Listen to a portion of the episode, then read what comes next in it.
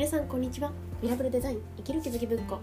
ミラブルデザインとは北鎌倉で個人事業主部系のイメージデザインを行う原田みやびの夜行です。そんな私が日々生活する中で思う役に立たないかもしれないけれど止めておきたい心のピンをお届けしています。はい今日は、えー、大きな決断をするときには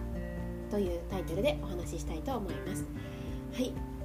まずはじめに12分近況報告ですが実はですね今この辺まで喋っていたんですけれどもあのくしゃみが出まして撮り直しました。はい予期せぬですね。で今日はもう1時から打ち合わせが始まり12時半ぐらいに前の打ち合わせが終わってっていう感じで今日は夜まで続くなっていう感じがあるんですけれどはい。ただですね、まあ、そんな中でもちょっと撮ってみようと思ってショートで撮ってみれたらなと思っています。で本当このね放送今は晴れ間が出てきましたけれど15分前ぐらいから10分ぐらいすっごい豪雨がこう降ってきてもう本当になんかあのアートみたいな雨が降っていましたね。波打つような感じで風がね吹いて。本当なんか天気が不安定で九州の方無事であることも祈っています。大事に至らないといいなと思っています。はい。で今日は大きめの決断に迷う時にはというタイトルなんですけれどもこういった時ってありますかね？なんか大きめって言ったのは、まあ、結婚とかうんなんかなんですかね？退職とかすっごい大きいみたいなものよりも、まあ、日常で大きめな決断っていう話ですね。でこれって何で迷うかなっていうふうに考えるとあの小さな決断っていうのは割と目先の利益が分かりやすい子だと思うんですよ。今、自転車に乗ってスーパーに行ってまるを買ってこようっていうのはその時間によってそれが買ってこれるっていうのが分かるから、まあ、そうやって行こうってなるわけですけれども、まあ、なんかこう大きめの決断で迷ってしまう時っていうのは何かこれいいなって思うんだけど行こうって思うんだけどそれに対して得られる利益っていうこと得られる元っていうのが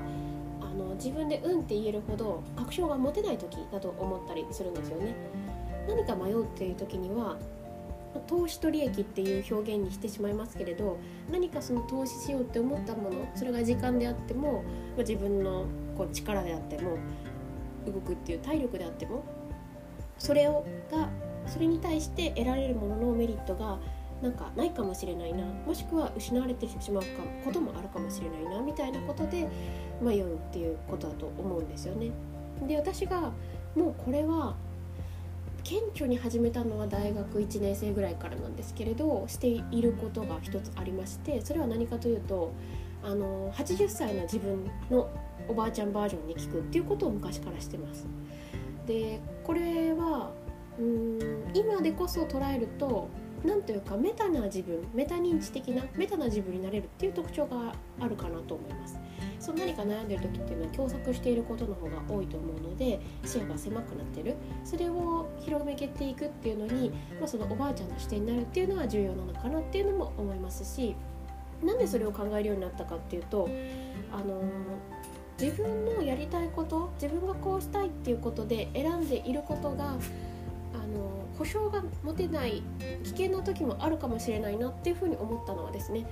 えーと、ちょうど義務教育が終わってきた時に、まあ、高校も含めて終わってきた時に果たしてじゃあ私は、えー、算数を小学1年生の時に